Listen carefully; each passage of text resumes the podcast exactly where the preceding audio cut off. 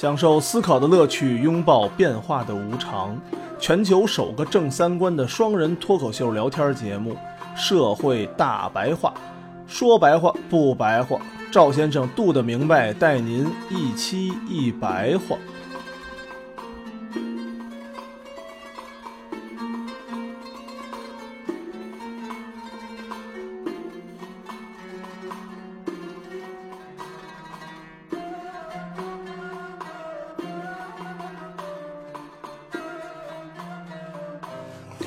大家好，欢迎收听不装逼的大白话，我是赵先生，对面呢还是我们杜德明白。大家好，嗯，我们从小丑呢说了很多期，嗯，虽然这是一个商业性的电影，但是还是牵扯出来了挺多事儿的。现在的欧美国家面临着一个左右为难的问题，就是从经济上来说呀，总体上说，西方国家都面临着这个问题。左派政党执政往往更注重平等，旨在更大的满足中下层人民的利益诉求。但是啊，它通常无力克服经济增长减速的压力和公共财政的负担。你看《小丑》里面不有这么一个镜头吗？他那个女医生就跟他说：“说不好意思，以后我照顾不了你了，我们这方面预算被减了。”其实这个女的这个社区服务人员，是不是她应该就算是最有左派里面的服务人员吧？对，她就是公共福利，是吧？所以巧手那个面临的其实就是右派政党上台以后的问题。右派政党呢是用新自由主义的方案啊，着眼于使市场机制更好的发挥作用和提升经济效率，但常常是无力缓解贫富差距扩大。从而引发中下层阶级的严重不满和社会抗争。啊，目前来看呀，左派和右派似乎都难以提供有吸引力的政治纲领和政策方案。就是左派上台的时候啊，上台前天天就吹我给老百姓带来多大的福利。嗯，但是呢，他不提管老百姓收多少钱。这事儿他不提，因为你福利大了，自然税收就大。右派呢上台的时候只说我不管老百姓收钱，但是他不提福利也少了这个事儿。那特朗普算是左派右派？右派的哦，所以呢，就是都捡好的说，嗯，其实两边都差不多。背着抱着一边沉，就这么点水，活这么点泥儿啊，是吧？反正受苦的都是老百姓。这个问题，咱们之前应该在那个黄马甲几期具体的说过这个问题。另外一个是种族和宗教啊，现在他们也没法解决。如果西方国家采取一视同仁的宗教信仰自由的政策，随着穆斯林人口比重的持续提高。考虑到其宗教信仰对其他宗教并不支持友善的这种宽容立场，这些国家最终会陷入宗教与政治关系的困境。但是呢，如果西方国家对国内穆斯林人口采取一种区别对待的政策，就比如说现在特朗普主张的根据种族区分来对待的政策，他不现在要把人家轰出去吗？嗯。这种就有可能损伤西方国家立国的原则和基本价值。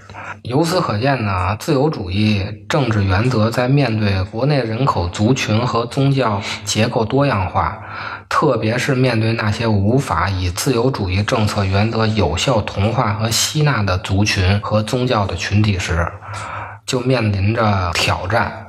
现在白人的生育率还普遍在下降。穆斯林怎么会那么能生呢？是宗教信条吗？啊，这个肯定会跟宗教信仰有关系啊。嗯，咱们如果说搁一个什么宗教信仰，咱们中国人能更能生孩子吗？这个人口问题，咱们之前说过呀，大家参考专门的说人口的问题，我忘了是哪期了啊，挺早的，可能四十多期、五十多期的时候翻一下。当时咱们说的是有一个结论啊。福利越好的生育率越低，宗教在其中起的作用越低的情况下，生育率越低。所以相反的就是越穷，对福利政策越不好，生育率越高。越穷，然后呢，信仰越猛的。对，信仰在生活中起的作用越高的，生育率越高。种族和宗教也是一个他们现在左右为难的问题，就也不知道该怎么办。基督教好多教义啊，不让堕胎，七宗罪好多什么的，八糟不都是有一项吗？但是现在女权主义抬头以后啊，生育率自然就低了。女权主义一抬头，说这孩子要不要我们来定，不是你们定的，那不就生育率就更低了吗？所以就是越世俗化的生育率就越低。关于美国的新教文化呀、咱们之前也说过，大概在四五十期还是六十多期，我忘了啊，大家自己翻一下去，这个就不说了。现在啊，有几个方法，一个是同化策略，但是呢，随着亚文化人口越来越多呀，他们可能自己形成一个亚文化社群。这什么意思呢？就比如说咱们中国到美国去移民，现在中国人这么多，他自己就形成一个华人社区，你怎么同化呢？对对，对吧？美国最典型嘛，别说美国，全球华人社区就都这样嘛？我有的那朋友到了美国，都他妈二十年了，都没学会英语，天天一睁眼还是您吃了吗？吃了吗？您那 他怎么学英语呢？第二个就是他没法再被稀释了。原来人少的时候，你可以通过通婚啊这种，说白了就咱们这混血啊，嗯，可以稀释亚文化，但是现在到那以后还是中国人嫁中国人，穆斯林嫁穆斯林，也没法稀释了。第二个就是多文化的包容的政策，包括穆斯林在内的少数的这种人口迅速增长啊，是否会在一定程度上消解西方赖以生存的基本的信念与价值？就咱们上期说的安格鲁新教文化。第三个就是现在他们实行的保守主义，把穆斯林都给轰走。嗯，这个面临一个问题，就是没人，没人干活了，没人干活啊。嗯，没人给您做马兰拉面了。啊那可说呢，羊肉串也没了。对，之前跟杜的明白我们一起工作的朝外 SOHO 那个位置，那天我回去，原来有一家卖精品什么什么果木烤鸭，非常高端的一个餐厅。听着就他妈得赔钱 然后我一看，哎，成了兰州拉面了。啊！还爱吃兰州拉面。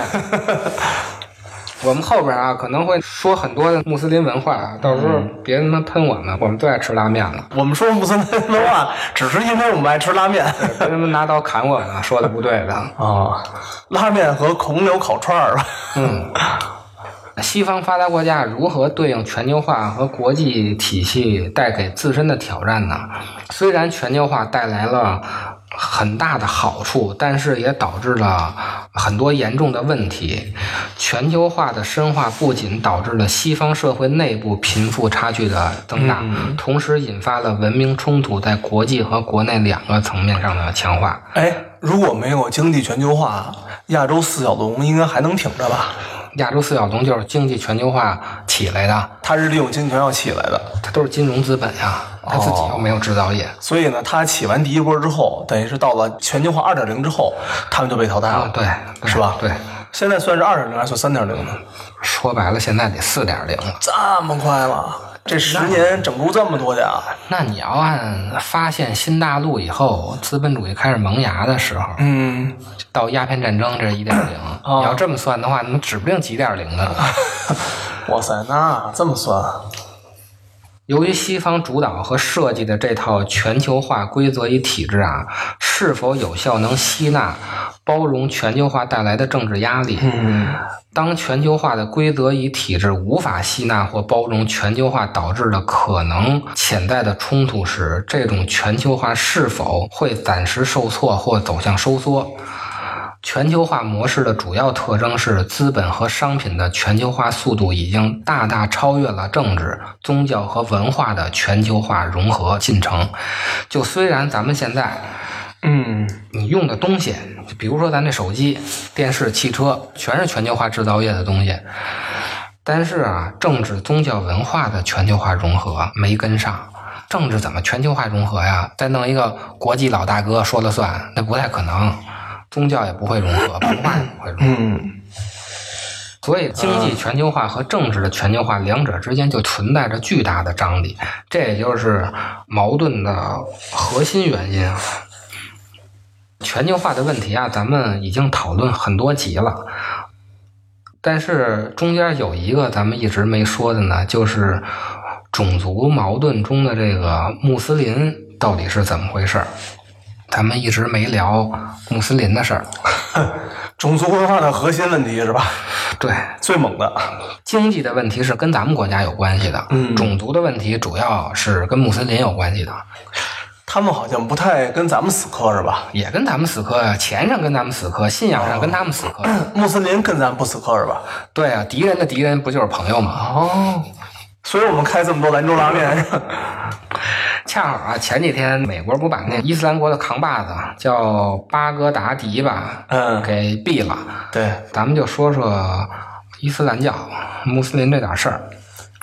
好多人都说嘛，说这个穆斯林也好，伊斯兰教什么是恐怖的起源，暴动的先锋，对对对，是吧都这么说嘛。嗯，现在伊斯兰教快跟恐怖主义画画等号等。号了啊！但是是不是伊斯兰教就等于恐怖主义呢？咱们就从头聊一聊，而且咱们也从头捋一捋啊，就能知道为什么伊斯兰文明那么难融入西方的现在世俗化的文明。你说小丑染一个绿头发，和这个没没关系，这没关系，这不会跟人家只是巧合，清真的小绿绿有关系是吧？一点关系没有。但是啊，咱们回到小丑这个电影啊，咱们会发现，电影确实反映出来了一个恐怖主义的倾向。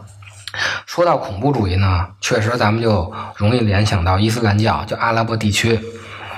说到伊斯兰教呢，现在新闻里常说的一个词儿叫原教旨主义。嗯，好像之前没有，这两年好像听的特别多这两年有的，是吧？嗯，咱们先看看什么是恐怖主义啊？百度的定义啊，恐怖主义是指通过暴力、破坏、恐吓等手段制造社会恐慌，危害公共安全、侵犯人身安全，或者威胁国家机关、国际组织，以实现其政治、意识形态等目的的主张和行为。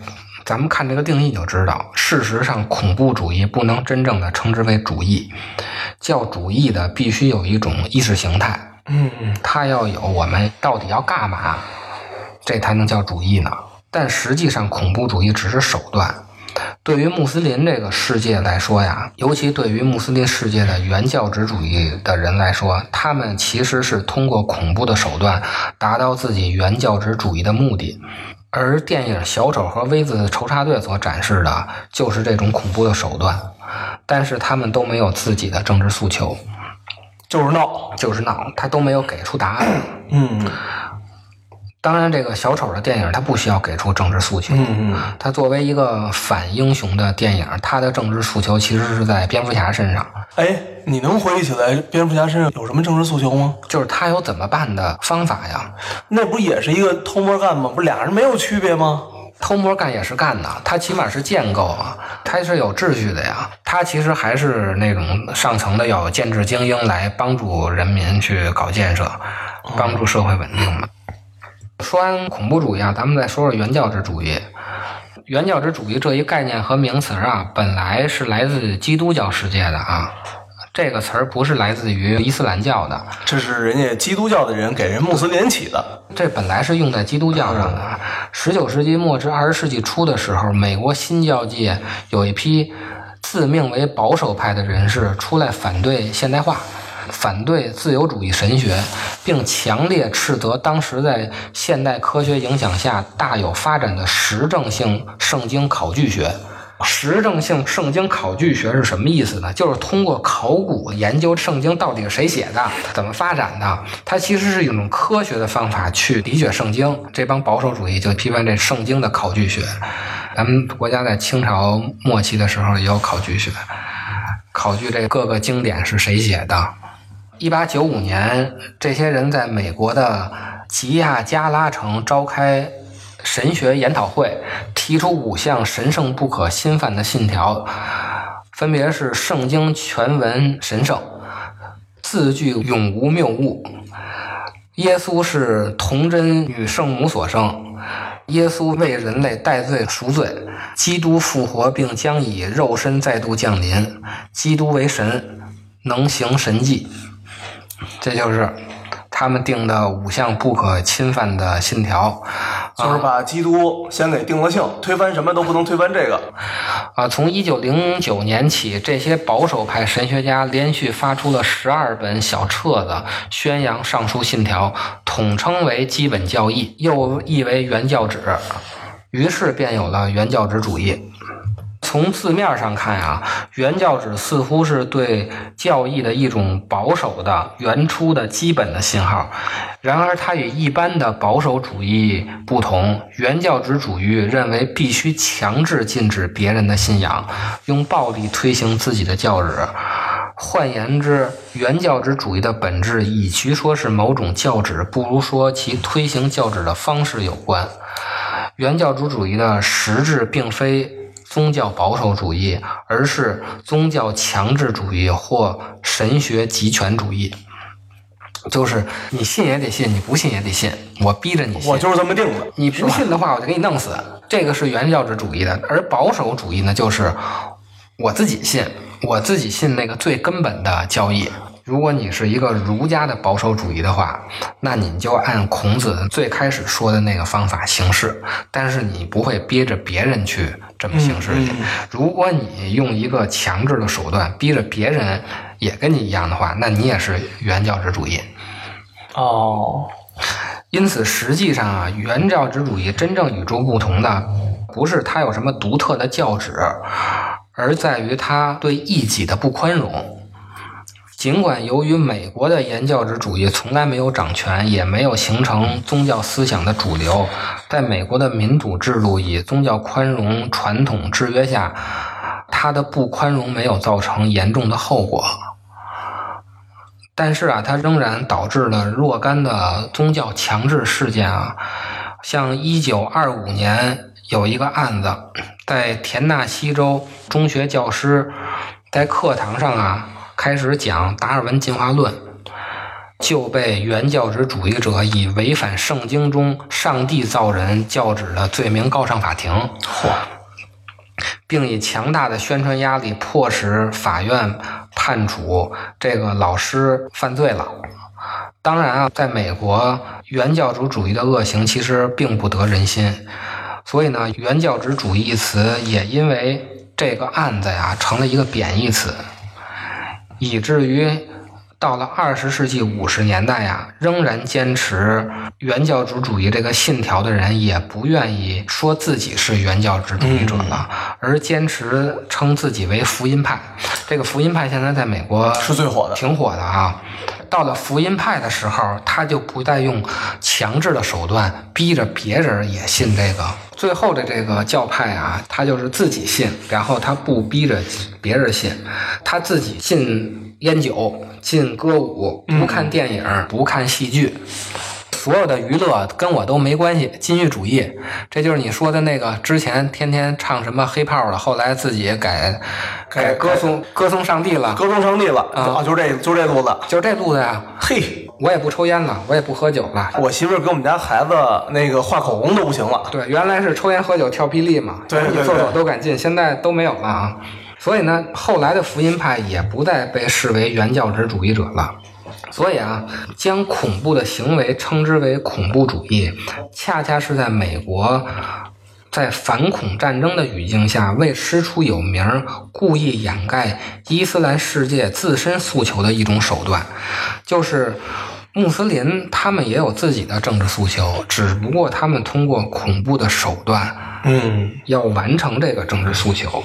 但是如果你管这个东西叫恐怖主义的话，就感觉人家没有自身的诉求，人家的诉求就是捣乱，就是捣乱。其实不是这样，嗯，这是美国故意给人扣的帽子。而原教旨主义呢，其实也不是宗教，不是一种保守或者。